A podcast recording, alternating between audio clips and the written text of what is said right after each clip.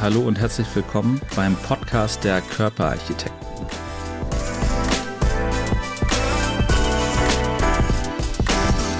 Herzlich willkommen wieder bei der dieswöchigen Folge der Körperarchitekten. Mein heutiger Gast ist wirklich jemand ganz, ganz Besonderes.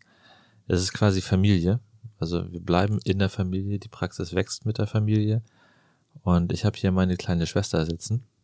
Und ich sage ein fröhliches Hallo zu meiner Oberärztin Mehrhaber Ekim Küre. Oh. Herzlich willkommen.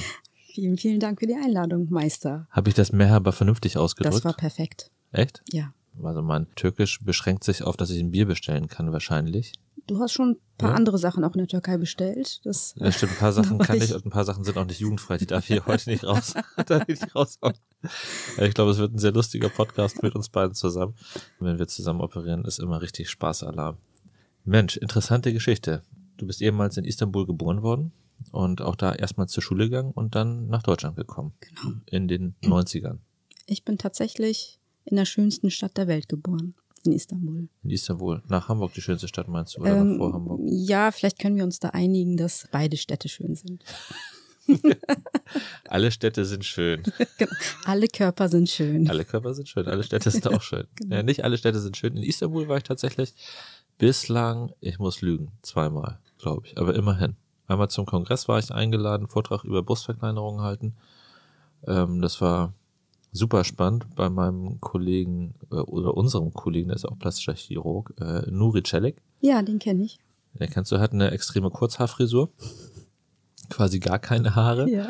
Und wir waren vier Europäer eingeladen. Das war ein landesweiter Kongress mit, ich glaube, über 600 Teilnehmern, alles plastischen Chirurgen in Istanbul.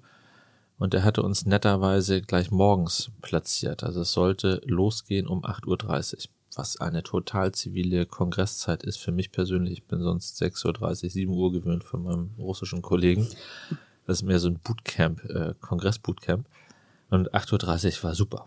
Und wir kamen dann hin noch mit einem Kollegen, äh, Gregor Brahn aus England und es war noch einer da aus Madrid. Und Nuri war auch da, empfing uns, so um 8.20 Uhr. Und er war alleine da. Die ganze Kongresshalle war leer. Und ich dachte, was ist denn hier kaputt? Habe ich, äh, fällt er aus? Wieso sind keine Menschen da? Und ich sagte, Nuri, sag mal, was ist denn los hier? Und er sagte, ah, Timo, don't worry, the program already fucked up. Come again in one hour. Everybody is coming when everybody is awake. So, also äh, Thema Pünktlichkeit meint er, sei da ein bisschen legerer gehandhabt. Ja, der Verkehr hier. in Istanbul spielt da mit rein. Das heißt, man fährt ah. dann zwar los, aber ja. es kann manchmal zwei bis drei Stunden dauern, bis man dann auch ankommt. Das, das ist ja ein Wahnsinnsargument. Genau. Das stimmt. Retrospektiv deckt sich das tatsächlich mit meiner eigenen Erfahrung, denn wir waren abends ähm, auf dem Bosporus unterwegs mit dem Schiff zu so einem Faculty Dinner und das, der Anlageport vom Schiff war einen Kilometer vom Hotel entfernt. Hätte man super zu Fuß machen können. Aber die waren mit Bussen und so weiter, damit die Damen auf den High Heels nicht laufen müssen. Wir haben eineinhalb Stunden gebraucht ja. für diesen Kilometer. Das war total verrückt. Ja, das, ist wirklich eine Millionenstadt einfach, da kommt man nicht durch. Also das ist. Aus welchem Teil kommst du? Aus dem asiatischen oder europäischen? Ich bin geboren auf dem europäischen Teil. Mhm. Ähm, meine Familie oder meine Tante und meine Oma wohnen aber verteilt, also auch auf dem asiatischen Teil mhm. und auch europäisch. Also das ist, da, da pendelt, glaube ich, fast jeder hin und her, weil die Arbeitsstätte meist komischerweise immer auf der anderen Seite liegt, so dass die ganze Bevölkerung in Istanbul morgens einmal so hin und die her Seite fährt. wechselt. Genau. Ah, guck mal, ist doch total praktisch. Du wohnst nördlich der Elbe und wir arbeiten nördlich der Elbe. Das also, ist ein echter Schritt find, nach vorne. Ich finde, das ist Luxus. Ich brauche genau 15 Minuten von meiner Haustür bis zur Praxis und bis zum OP-Zentrum muss ich irgendwie 17 Minuten ja, das ist schon sehr, sehr ja, das ist schon sehr, sehr, sehr weit. Naja, vielleicht wird das auch irgendwann besser, wer weiß, wer weiß. Das ist gut für die Patientenversorgung. Ist zwar selten, dass man mal irgendwie schnell rein muss, aber. Genau, nicht, dass jetzt falls... der eine oder andere einen Herzinfarkt kriegt, falls er hier den Podcast hört. genau. Ich brauche also nicht drei Stunden, wenn genau, was sein sollte. Ja, so ist, so ist richtig, richtig. Ähm, Medizin, lag das in der Familie? Deine Eltern sind keine Mediziner, ich weiß Nee, das. überhaupt nicht. Also ähm, meine Eltern sind so die studentische linke Bewegung der Türkei, kann man so zusammenfassen. Mhm. Mein, Polit äh, mein Politiker. Also das ist freudscher Versprecher. mein Vater ist Politiker, aber eigentlich äh, Dolmetscher und Journalist. Meine Mutter ist Sozialarbeiterin. Also wir haben in der Familie Lehrer, ja, ganz viele Lehrer haben wir. Also, also türkische Lehrer sind so ein bisschen wir. anders als deutsche Lehrer, wobei ich jetzt keine Wertung abgeben möchte über Lehrer an sich. Ähm, nee, ich bin tatsächlich die erste Ärztin in der Familie. Hm. Das war auch nie in der Kindheit irgendwie Thema, dass ich unbedingt in die Richtung wollte. Und wie ist das dann entstanden hier in, in Deutschland? Ich wollte eigentlich mal, also ich wollte Ärztin werden, aber ich wollte mal Tierärztin werden als Kind. Und ja, dann waren mir doch die äh, Besitzer zu anstrengend von den Tieren. Ich habe tatsächlich mal auch mal ein Praktikum gemacht. Das war aber so mit 16, 17. Und als ich Abitur gemacht habe, das weiß ich noch, da hat Herr Jelinek, das war mein Bio-LK-Lehrer, der hat immer gesagt, sag mal, was willst du denn später machen? Du hast gute Noten. Also ich hatte tatsächlich immer gute Noten. Nicht unbedingt, weil ich so schlau bin, sondern weil ich die ersten zwei Jahre in der Türkei zur Schule gegangen bin. Und der Unterschied zwischen der strengen Schule und dann diesem miteinander spielend lernen war doch sehr extrem, so dass ich, dass ich gesagt habe, das nehme ich mit. die sind hier alle so nett, die Chance greife ich und äh, mach da was draus. Also es hat schon geholfen. Und ich wusste lange nicht, was ich studieren sollte. Also während der zwölften Klasse habe ich immer wieder umentschieden. Und dann dachte ich, ach, ich habe einen guten NC. Ich fange mal mit Medizin an. Das wird schon irgendwas Vernünftiges dabei rauskommen. Und die ersten zwei Jahre wollte ich immer in die Rechtsmedizin. Also das war so, ich kannte die ganzen Serien, ich kannte die Filme, das war so das Spannende. Und Miss Quincy. Ähm, ja, so Crossing Jordan gab es damals. Ah, Crossing Jordan, kenne ich auch, ja, genau. Und ähm, ich habe tatsächlich auch meine allererste Formulatur in der Rechtsmedizin bei Professor Püschel gemacht. Und bei Zokos, der war damals Oberarzt, jetzt ist er ja in der Charité der Chefarzt. Ähm, hätte auch gepasst, hätte ich nicht in der allerersten chirurgischen ähm, ja in meinem chirurgischen Einsatz quasi, hätte mich da nicht der eine Arzt mit in OP genommen. Und das erste Mal, dass ich im OP war, wusste ich, okay, hier gehöre ich hin, hm. hier fühle ich mich wohl. Doch ein bisschen schöner mit lebenden Menschen. Und ähm, ja. Ich hatte genauso ein Erlebnis, das habe ich in einem, ich glaube, beim ersten Podcast sogar erzählt. Ich bin da auch wie die Jungfrau zum Kind äh, gekommen, war beim Orthopäden mit dabei, der bei mir einen Computerkurs gemacht hatte und mit einem anderen Freund von mir. Wir haben da das Knie gespiegelt und so, was so ein Orthopäde halt so macht. Und ähm, es war super. Wir gingen raus, haben uns angeguckt und sagten, wie geil ist das denn? Alle schmutzig machen, nichts aufräumen, Bombe. Ich, also ich räume mal auf. ja, du bist ein Ausnahme. Nach dir. Ach so, ja. Nein, Quatsch, das war Verdammt. Scherz. Also jeder hat wahrscheinlich wirklich so einen kleinen Aha-Moment. Es sei denn, er kommt aus einer Medizinerfamilie, das war bei mir ja auch nicht so. Und dann irgendwie ging's los in diese, in diese Fachrichtung. Ne? Du hast auch an der Elite-Universität studiert? Ja, damals ja. war das tatsächlich eine große, große, große Baustelle. Das UKE war hier mhm. in Hamburg, ähm, Uniklinikum Eppendorf. Ist jetzt wirklich sehr modern und mhm. ähm, war damals sicherlich auch modern, aber war halt in diesem großen Umbauprozess zu dem, was es jetzt geworden ist. Und ich muss gestehen, dass ich zu den Pflichtvorlesungen da war, ja. Das ist gut. So, und dann äh, zu dem praktischen Teil auch, aber es war jetzt nicht so, dass das so angenehm war, ähm, dort im Hörsaal zu sitzen. Das hatte nicht so dieses mhm. Universitätsfeeling, muss ich sagen. Ich glaube, das ist jetzt ein bisschen anders geworden. Mag angehen. Mhm, unsere große Tochter, du kennst die Nicole, die nächste Generation, die studiert ja schon Medizin, die haben wir in der Pipeline, damit das Familienunternehmen ja. wächst. Die ist jetzt in Mannheim im achten Semester. Und die haben irre viel, auch teils durch Corona geschuldet, Homeschooling mhm. an der Uni. Es wird alles online aufbereitet mit super Webinaren. Die können sich das alles angucken. Das ist echt eine coole Geschichte. Klar, es muss, es muss irgendwo weitergehen, äh, auch während dieser Corona-Zeiten und das Lernen hat sich angepasst. Es ist da unten auch ein Modellstudiengang bei denen, also mhm. es ist nicht ganz mehr so verschult, wie das noch zu meiner Zeit oder vielleicht auch zu deiner Zeit gewesen ist. Und jetzt kommt aber ja. wieder mehr Praxis in der Klinik rein. Ich fand es ein super spannendes Studium, weil man jedes halbe Jahr irgendwie was Neues gemacht hat. Es kamen neue Fächer hinzu, man hat neue Leute kennengelernt. Für mich war das total super. Nicht immer der gleiche Kreis. Also ich äh, kann ja das Positive mega. erzählen. Also ich habe eine Freundin gehabt, mit der ich immer noch beste Freundin sind wir noch.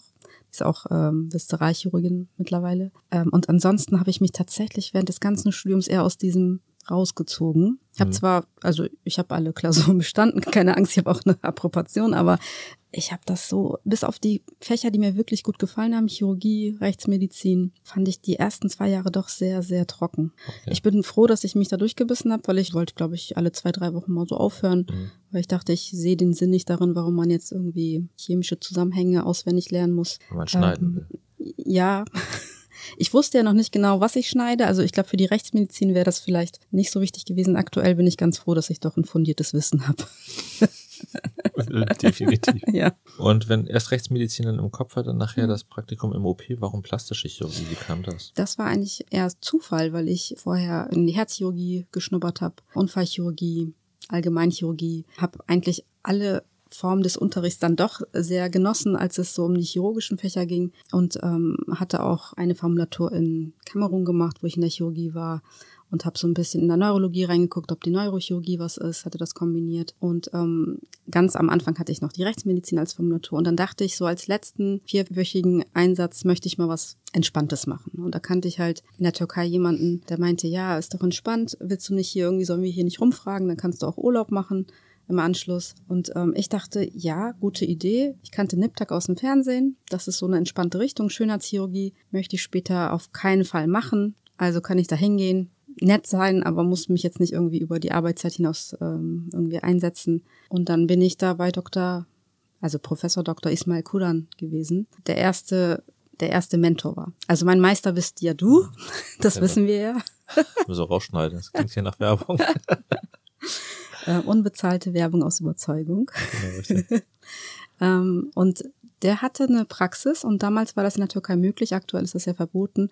Der war Lehrkraft an der Uniklinik Cerrahpaşa mhm. und ähm, hatte aber auch Praxis und hatte mich mitgenommen einfach. Und die Schönheitsoperation, in Anführungsstrichen Schönheitsoperation, so nennen wir sie nicht, aber das war mhm. in meinem studentischen Kopf noch so drin, ähm, die fand ich so okay, war spannend. Also er hat viele Nasen operiert und dann die aller, allererste wiederherstellende Operation, die er gemacht hat. Damit hat er mich gecatcht. Also da hat er, weil das war ein brandverletztes Kind, hat er tatsächlich damals Lipofilling gemacht unter die Narbenplatte, also Fett mhm. entnommen und unter diese Narbenplatte gebracht. Und das waren so mehrere Operationen über Monate wohl. Und ich habe so die letzten zwei Eingriffe damals mitbekommen. Und das hat wirklich, also dieser Verlauf, dass man Menschen so helfen kann mit dieser Richtung, die ich ja vorher gar nicht kannte, das hat mich wirklich überzeugt. Und dann habe ich gesehen, was er für Operationen macht. Brustverkleinerung, zwar auch Vergrößerung, aber ich dachte, oh, das ist ja gar nicht so künstlich wie in diesen Filmen. Und ähm, das war so, überall am Körper konnte man operieren. Das war nicht so eingeschränkt auf eine Region und das hat mir sehr gut gefallen. Und als ich zurückkam nach Deutschland, fehlte mir das komplett. Also wir hatten nicht die Möglichkeit, ein Wahlfach in plastischer Chirurgie zu machen. Ich musste mir tatsächlich fürs praktische Jahr im PJ auf eine Stelle bewerben, wo, glaube ich, alle hin wollten. Ähm, das war damals im Krankenhaus Alten Eichen bei Dr. Wittig. Ich weiß Ach, nicht, ob dir das was sagt. Ja, unser alter Chef. ja. Ja, genau. Dort haben wir uns ja kennengelernt. Und ähm, ja, gerade da, das war nicht einfach da reinzukommen, aber wenn man, glaube ich, erstmal so Fuß gesetzt hat in die plastische Chirurgie, dann, dann will man auch bleiben. Und selbst ich habe es nicht geschafft, dich von dem Fach abzubringen. Vom Fach abzubringen. ich habe mich auch einfach an deinen rangebissen und bin dran geblieben. Das ja. trotz primärer Ansprache. Ja. ja, das war, ja. Hm. Also man muss dazu sagen, dass Dr. Bartels auch der gut erst, lehrt. Der Erstkontakt war das war ambitioniert. Ja, also wir waren so zwei PJlerinnen, die sehr entspannt die erste Woche so ein bisschen entspanntes Leben geführt haben. Es hieß, ein Kollege ist in Elternzeit. Ach, das war ich, ne? Und dann hieß es so, ja, da, da, dachten wir, okay, wenn ein Chirurg, also das war ja 2008, 2000, 2008, 2008 ja. Damals war das nicht so gang und gäbe, dass sich ein Chirurg Elternzeit nimmt. Und wir dachten, na, da kommt dann wieder, das ist bestimmt so ein bisschen ganz entspannter. Also du bist ja entspannt, aber man muss halt auch, ja, doch, man muss sich natürlich auch engagieren. Und ähm, die erste Ansage, die wir bekommen haben, war so, ja, so, ihr hattet bestimmt eine schöne Woche. Aber jetzt erzählt doch mal, was ihr hier so gemacht habt. Und als wir dann anfingen zu erzählen, dass wir eigentlich eher so fragen wollten, ob wir freitags frei kriegen zum Lernen und so, ja. Aber äh, das hat gewirkt, weil wir durften tatsächlich, äh, wenn wir bestimmte Sachen uns angeschaut haben, also bestimmte Operationen, die ja auf dem OP-Plan standen und du uns Sachen abgefragt hast, durften wir halt aktiv mitarbeiten. Und das hat wirklich, das hat sehr, sehr, sehr gut getan. Und dann hatten wir halt Blut geleckt. Ne? Also ich, ich weiß nicht, die andere Kollegin ist, glaube ich, in die Gynäkologie oder irgendwie sowas etwas anderes gemacht. Die hast du abgeschreckt, aber mich hast du gecatcht. Ja, ich jetzt weiß ich jetzt, jetzt wird's auch klar mit der Geschichte der türkischen Schule dass das sozusagen so Erinnerungen hervorgerufen hat, wie der Hase ja, läuft. Genau. Wahrscheinlich. Ja, und wir haben uns dann da eine ganze Zeit, hast du uns nach dem PJ dann auch begleitet. Ne? Du hast angefangen bei uns in der Abteilung erstmal und wurdest dann notgedrungen wegrotiert. mhm. weil man ja einmal eine Weiterrotation machen muss, diesen sogenannten Common Trunk. Also wer plastischer Chirurg wird, muss einmal ein bisschen grundchirurgisches Wissen akkumulieren, zwei Jahre. Das kann allgemeinchirurgisch sein, gefäßchirurgisch und da warst du dann einmal bis fremdgegangen, bevor du dann wiedergekommen bist. Ja, ich wurde gezwungen, fremd zu gehen. Das ist nochmal so ein bisschen, klingt merkwürdig. Ja. Ich hatte ja das Glück, dass normalerweise macht man ja diese basischirurgische Ausbildung am Anfang. Da ich aber im PJ schon relativ viel durfte, dank dir auch, und aber auch unser Chef war ja relativ, also der hat ja, ja. wenn man sich ähm, eingesetzt hat, durfte man natürlich auch wirklich, wirklich als volle ja. Kraft mitarbeiten. Nachdem ich das Staatsexamen und so etwas alles durch war, bin ich tatsächlich, weil keine Stelle frei war, erstmal in die Türkei gegangen und habe da als freiwillige Volunteer Doctoring war ich in der Uniklinik in Marmara und habe da tatsächlich diese ganzen mittlerweile ja weltbekannte Chirurgen kennengelernt, wie ähm, Boris Çakır oder ja. ähm, Yücel, das sind so Namen, das wird jetzt den normalen Zuhörern nicht sagen, aber das sind so wirklich gute Top-Chirurgen. Mhm, und stimmt. dann klingelte das Telefon im vierten, fünften Monat, glaube ich, als ich da war. Man muss dazu sagen, in der Türkei kriegt man, wenn man nicht als türkische Staatsbürgerin dort arbeitet, kein Gehalt, sondern das ist quasi Volunteer Doctoring. Man kann im Krankenhaus arbeiten, man lernt sehr viel. Es ist mhm. sehr intensiv, aber man kann bis zum Facharzt kein Geld verdienen. Wahnsinn. Und da rief halt Timo an und fragte mich, ob ich die Elternvertretung für einen Kollegen machen wollte. Ähm, das war der Dr. Wolfram. Ah, richtig, wieder reingeschmuggelt. ja, genau. Ja, sehr, sehr, sehr cool. Und dann kam ich, ja, tatsächlich, dann kam ich wieder zurück und da haben wir, ich glaube, anderthalb Jahre oder zwei Jahre fast hm, im alten Eichen gearbeitet und dann musste ich einmal diese Rotation machen. Im Nachhinein bin ich froh. Es hat mir richtig gut getan. Damals war das schrecklich, dass ich von der plastischen in einen anderen Fachbereich wechseln musste. Aber ich war in der Allgemeinchirurgie, Viszeralchirurgie und Gefäßchirurgie und ich greife tatsächlich immer noch zurück zu dem, was ich damals gelernt habe. Also ja. egal, ob man jetzt eine Bauchdeckenstraffung macht, wo man vielleicht einen Bruch entdeckt, der vorher mhm. nicht bekannt war, dann weiß man, wie man das zu reparieren hat. Oder wenn man Gefäße sieht, dass man sie schont, auf jeden Fall. Aber auch wenn eine Verletzung wäre, dass man sie auch gut wieder reparieren kann. Und die Anatomie einfach, ne? Die menschliche Anatomie in allen Bereichen ist schon wichtig. Das stimmt. Du bist ja, seitdem du bei mir bist, hast du ja innerhalb der Ästhetik auch noch richtigen Schwerpunkt entwickelt. Ne? Also es ist ja fast unfreiwillig, dass manchmal die Patienten suchen ja. einen aus. Also wir sind breit ausgebildet, bieten im Prinzip das gesamte Spektrum an. Und dann äh, kommt es, wie es kommt, dass der eine Patient sagt es dem anderen so ein bisschen das Domino-Prinzip.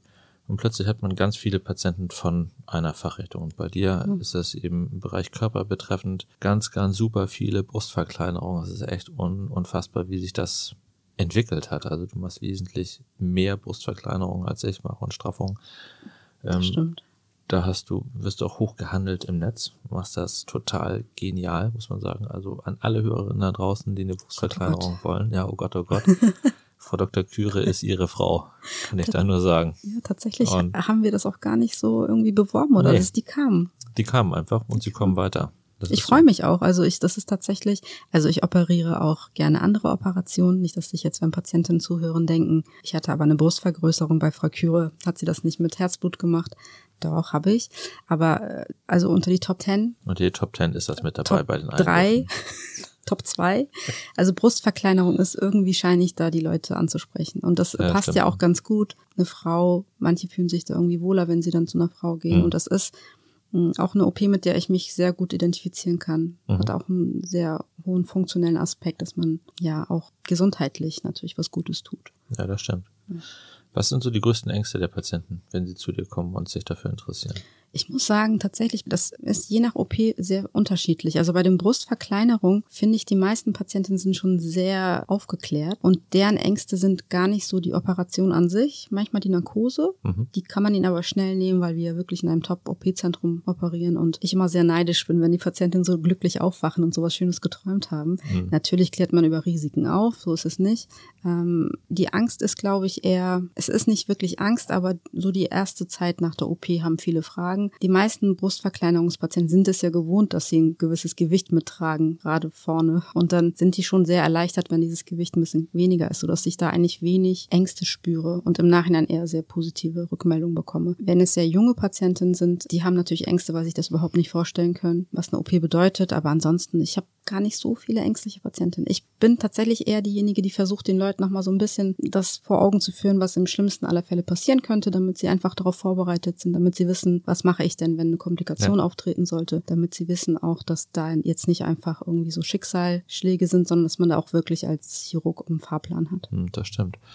Es ist Brustverkleinerung und Patient nicht gleich Patient. Ich würde mal sagen, so die meisten Patienten möchten einfach hinterher eine körpergerechte Größe haben. Ja. Also von irgendwie Doppel-F oder HIJ-Körbchen, dass man irgendwie im Bereich zwischen einem B bis D-Körbchen liegt. Das mhm. ist ja dann manchmal schon mit einer Verkleinerung pro Seite um 1, 1,5 Kilogramm ja. Gewebe verbunden. Also man ist auf den Schlag zwei bis drei Kilo leichter. Das ist keine Seltenheit. Und dann gibt's noch natürlich auch nochmal wieder ausgeprägtere Formen, wo die Patienten sagen, ich möchte eine maximale Verkleinerung haben. Also ja. Stichwort zum Beispiel binäre Patienten. Davon hast du eine ganze, nicht binäre, genau. genau, nicht binäre Patienten hast du eine ganze Menge. Ich, das ist auch so eine Sache. Also es haben sich einige, ähm, einige Schwerpunkte von alleine rauskristallisiert. Ich glaube, das hängt auch so ein bisschen davon ab. Wir sind ja in der Praxis auch vier Ärzte, Ärztinnen die ähm, auch sehr unterschiedlich sind, aber trotzdem gut harmonisieren. Und die Patienten suchen sich so quasi, also Topf und Deckel findet sich.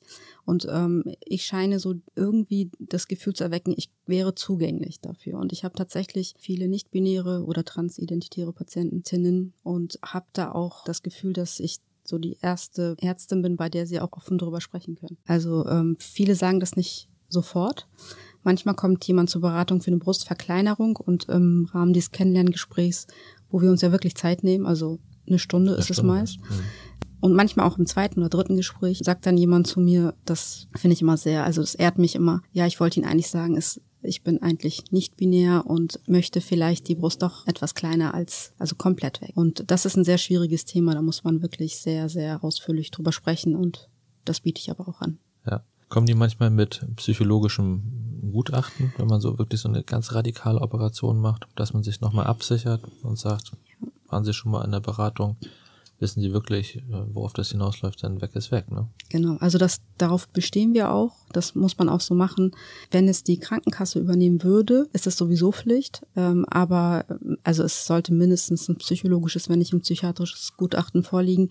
Ich frage das gar nicht so schnell ab. Also manchmal nicht bei der ersten Beratung, sondern lass die Patientin einfach mal erzählen, weil die meisten ja sehr langen Leidensweg haben. Und mhm. ähm, die meisten besitzen das tatsächlich auch. Das ist nicht so das, was quasi die Bevölkerung ja manchmal so befürchtet, dieses ähm, seit drei Monaten ist das jetzt irgendwie Mode, ich fühle mich jetzt mal hier ein bisschen nicht binär, sondern das sind wirklich Schicksale, die jahrelang schon sich darüber Gedanken machen und ähm, die meisten sind tatsächlich da schon in Therapie, wenn sie dann zu mir kommen. Und mhm. wenn ich das Gefühl habe, ich spüre, dass da etwas ist, dann ähm, empfehle ich natürlich auch ähm, eine zusätzliche Vorstellung beim Psychologen, beim Psychiater. Ja, das ist vollkommen richtig in der Nachbehandlung, so einer Brustverkleinerung, gibt es Dinge, wo du sagst, Mensch, das sollten sie unbedingt machen, zum Beispiel um die Sensibilität wieder anzuheizen, um den Körper da maximal zu unterstützen?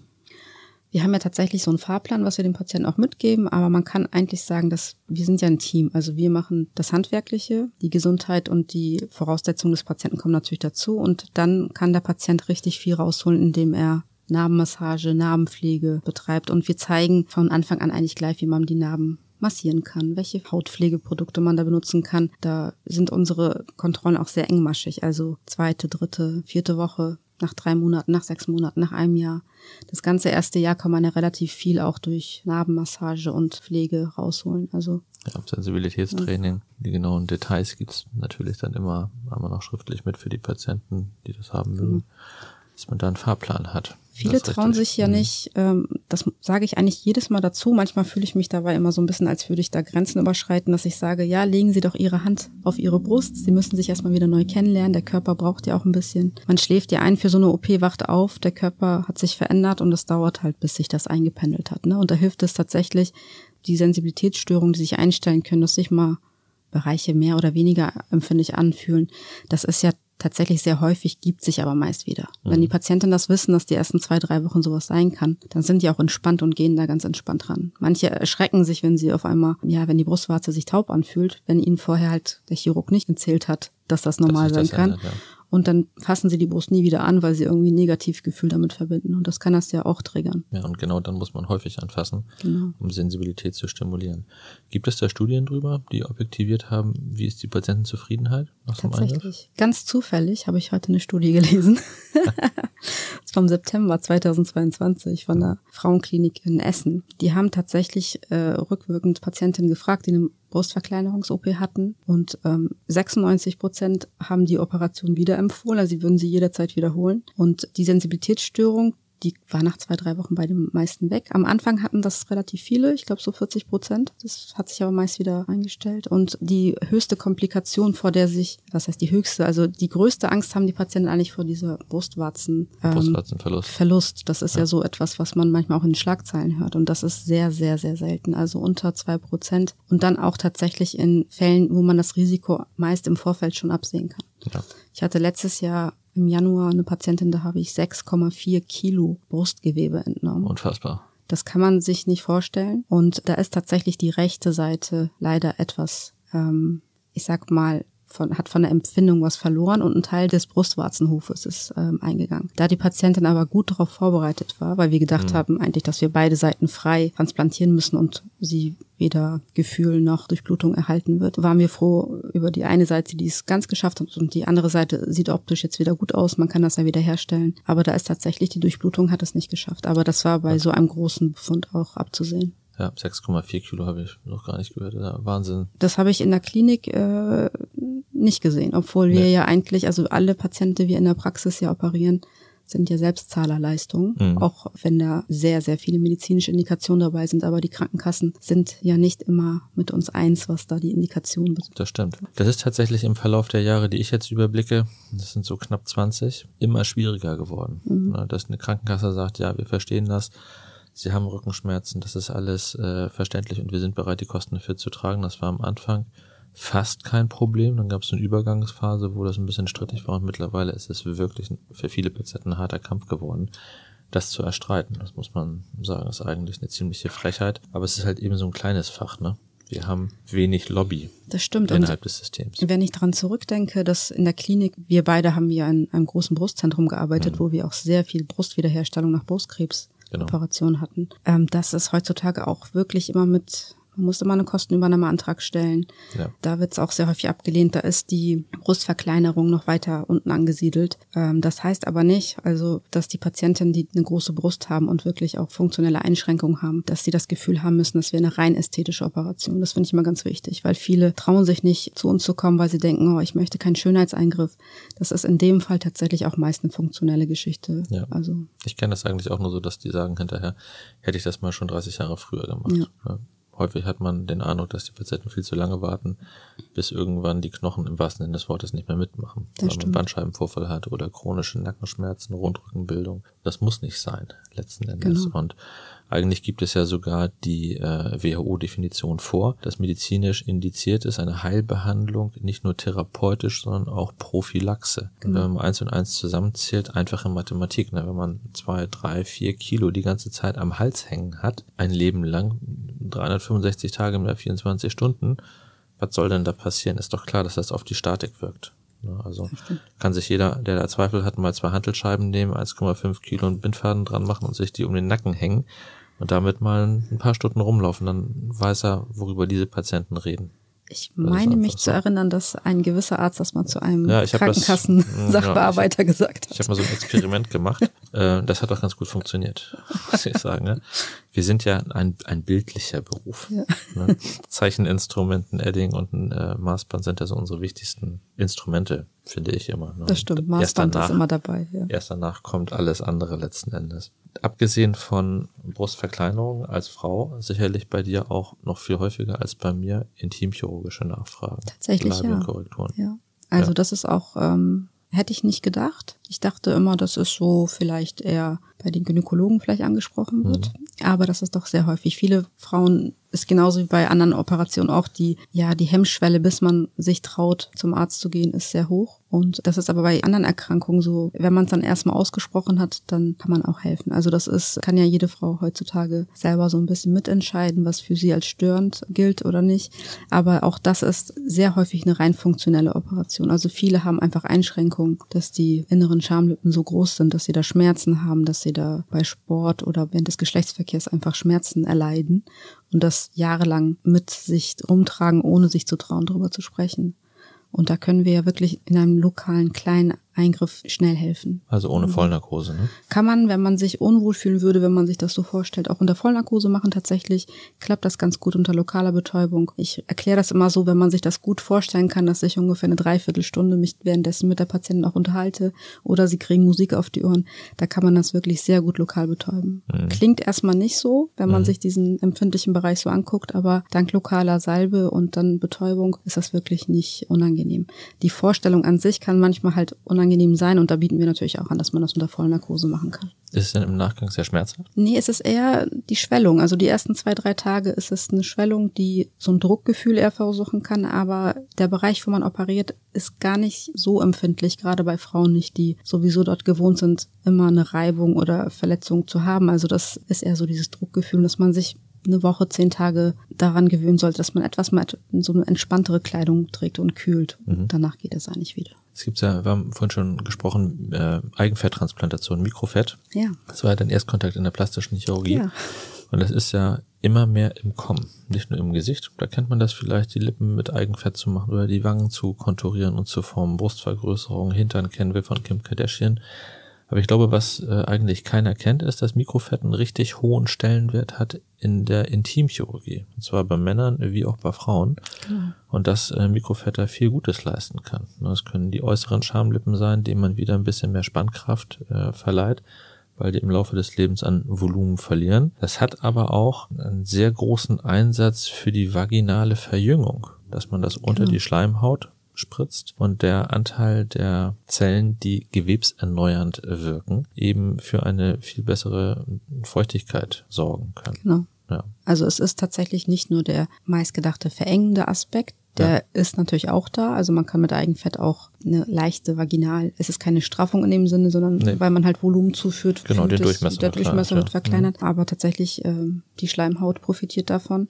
Und das ist eine Geschichte, die man gut kombinieren kann, wenn man andere Eingriffe hat. Also ich sag mal, mhm. es nutzen tatsächlich, es ist selten so, dass eine Patientin nur für die Beratung der Intimchirurgie kommt, aber wenn sie im Zuge der Beratung merken, man kann sich trauen, alles anzusprechen, dann wird das gern genutzt, dass man sagt, okay, ich kriege jetzt eine Brustverkleinerung, Vergrößerung ja. oder Bauchdeckenstraffung da wird ja eh Fett übrig bleiben. Da kann man am Bauch ein bisschen äh, Fett genau. absaugen und das kann man dann sinnvoll einsetzen. Hast du viel Patienten, die für so ein Mommy-Makeover kommen in der Kombination Bauchkorrektur, Brustkorrektur? Ja, wobei dieser Begriff ja immer so ein bisschen, ich mag den nicht so gerne. Ja. Also ich weiß gar nicht, warum das so ist, weil das ah, klingt immer so aus den USA rüber, ne? Ja, also ich mhm. mache den Eingriff sehr gerne, der so genannt wird, aber ich habe immer das Gefühl, das wird so so für Werbezwecke zwar so genutzt. Mhm. Ich mag das total gerne. Also Bruststraffung, vielleicht Bauchdeckenstraffung und dann könnte man eventuell, wenn doch noch ein bisschen was im Bauch an Fett ist, vorher das absaugen und die Brust ein bisschen Fettgewebe einfüllen und das mhm. auch für die intimchirurgischen Bereiche nutzen. Und tatsächlich nach Geburten ist auch häufig mal, dass die inneren Schamlippen durch einfach den Geburtsprozess an sich mhm. sich verändert haben oder halt auch einfach die Sexualleben ein bisschen zu kurz gekommen ist. Und da fühlen sich einige Frauen einfach ein bisschen selbstbewusster, wenn sie sich insgesamt besser wahrnehmen können. Kommen die Patienten häufig mit Partnern zur Beratung für solche gerade komplexen Eingriffe oder doch eher alleine? Eher alleine. Also eher ich alleine. freue mich immer, wenn die Partner, Partnerinnen dabei sind, aber das ist, glaube ich, auch nicht ohne. Also das ist schon, äh, die meisten Männer haben da, glaube ich, auch ein bisschen Respekt vor, gerade wenn es, glaube ich, eine Chirurgin ist. Hm. Vielleicht ist das da nochmal irgendwie schwieriger für einen Mann, sich, ich weiß nicht, müsstest mag du sein, Mag sein, ähm, bei mir ist es auch so, der überwiegende Teil der Patientinnen kommt alleine, ohne Partner. Es gibt einen gewissen Anteil. Ja, die bringen von Anfang an einen Partner mit. Gerne sehe ich mal, dass eine Freundin mitkommt oder mhm. vielleicht die Mutter ja. mitkommt oder die Tante äh, Männer weniger. Und dieses Vorurteil, dass die Frauen gepusht werden von den Männern, Mensch, mhm. lass jetzt mal was machen, ich kann das überhaupt nicht bestätigen. Nicht. Ja. Super selten, letzten ja. Endes. Ich erlebe Männer im Beratungsgespräch eher sehr, sehr defensiv, dass sie da sitzen und die Frau auffordert, und was meinst du jetzt so? Ja, hm, ich weiß nicht, musst du entscheiden, ja. ist ja dein Körper, ist auch vollkommen richtig so und es sollte auch überhaupt nicht anders sein letzten ja, Endes. Ne? Genau. Ne? Die Frau soll sich wohlfühlen für, bei dem, was sie macht und das dann entscheiden. Die umgekehrte Variante, dass der Mann zur Beratung kommt für einen Eingriff und die Frau mitbringt, ist, glaube ich, noch viel seltener oh, tatsächlich. Das hatte ich, glaube ich, noch nie. Also gibt es, ja, aber ist wirklich sehr, sehr ja. selten. Ich habe ja auch männliche Patienten, aber da muss ich auch sagen, dass die tatsächlich auch sehr schüchtern sind bei mir. Das dauert immer ein bisschen, bis die warm werden. Und ähm, wir machen ja auch viele Gynäkomastie-Operationen, ne, dass äh, wenn die Männer eine leicht frauliche Brust haben oder ja. Drüse haben. Ja. Und tatsächlich habe ich manchmal das Gefühl, dass sie erstmal gucken müssen, kann das denn eine Frau auch wirklich?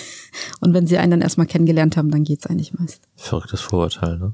Das ist ja, total. Ist halt ein Handwerksberuf, ne? Wir sind ein akademischer Handwerksberuf, ja. das stimmt. Hast recht. Wir haben ganz viel Feinarbeit, also wir sind nicht so der Typ Tischler. Ich glaube, wir sind mehr der Typ Stuckateur. Ne, der Körperarchitekt. So, Körperarchitekten, ne, der so mit einem feinen Werkzeug arbeitet und die Sachen wieder in Form bringt. Das stimmt, absolut richtig. Hm, was wünschst du dir für die nächsten Jahre, für den Beruf? Oh, gute Frage. Also Irgendwo, für mich das, oder das, im, im Generellen, wo, im das, Generellen? wo das Fach hingeht? Ich würde mir tatsächlich wünschen, dass wir in Deutschland ein bisschen bisschen offener werden, was so Social Media angeht, Aufklärung mhm. angeht.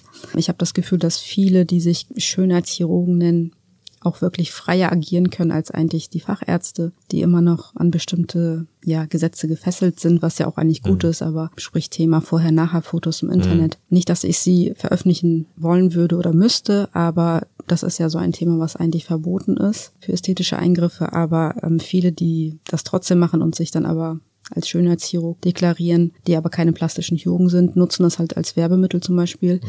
Ich finde, Deutschland ist da doch sehr eingegrenzt in der Möglichkeit der Patientenaufklärung, sodass sich die Patienten relativ häufig auf Seiten begeben, gerade im Internet, die nicht sehr seriös sind, weil einfach mhm. viele, die sich nicht an die Gesetze halten, das nutzen. Und so Operationen in der Türkei, Tschechien, die müssen nicht schlecht sein, weil auch ich bin ja extra in die Türkei damals gegangen, weil da sehr, sehr viele gute Chirurgen sind. Aber ich habe äh, so ein bisschen das Gefühl, dass man sich da selber ins eigene Fleisch schneidet, indem man da so weniger zulässt. Es ja. muss keine Werbung sein, aber Genau, muss keine Werbung sein. Ist, ist richtig, ist natürlich auch schwierig, wenn jemand der Sprache nicht mächtig ist, des Landes, wo er hinreist, um sich da operieren zu lassen, ist natürlich nochmal komplizierter, ne? Ich glaube, wir haben mit der Chirurgenfindung. Ich könnte eine ganze, einen ganzen Sprechstundentag füllen mit Patienten, die in der Türkei operiert worden sind und dann im Nachhinein zur Kontrolle zu uns kommen wollen. Also da sagen wir ja nicht nein, aber ich finde es immer wieder erschreckend, weil ähm, ich tatsächlich als Chirurgin doch gern die Ergebnisse, die ich gemacht habe, auch selber kontrollieren mhm. ja.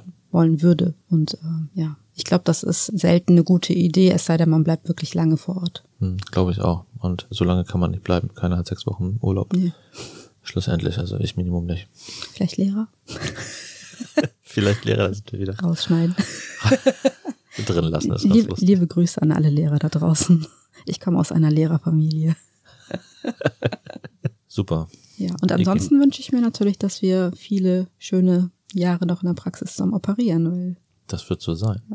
Das wird so sein. Ohne geht nicht, Ekim. Nee, geht nicht. Du bist nicht. adoptiert. So ein Family. Family ich habe mich einfach reingeschlichen. Vielen Dank für deine Zeit heute ja, Abend. Dank. Ich hoffe, dass das für die Zuhörer heute unterhaltsam gewesen ist und interessant für alle, die sich fürs Fach interessieren, die sich gerade vielleicht auch für den Bereich Brustverkleinerung interessieren. Ekim Küre, das ist die Frau für ihre Brust. Nicht nur für die Brust, auch für andere Operationen, aber da sind sie in allerbesten Händen. Ich wünsche dir ein schönes Wochenende und freue mich darauf, dass wir uns Montag schon wiedersehen. Vielen Dank für die Einladung. Gerne. Ciao, ciao. Tschüss.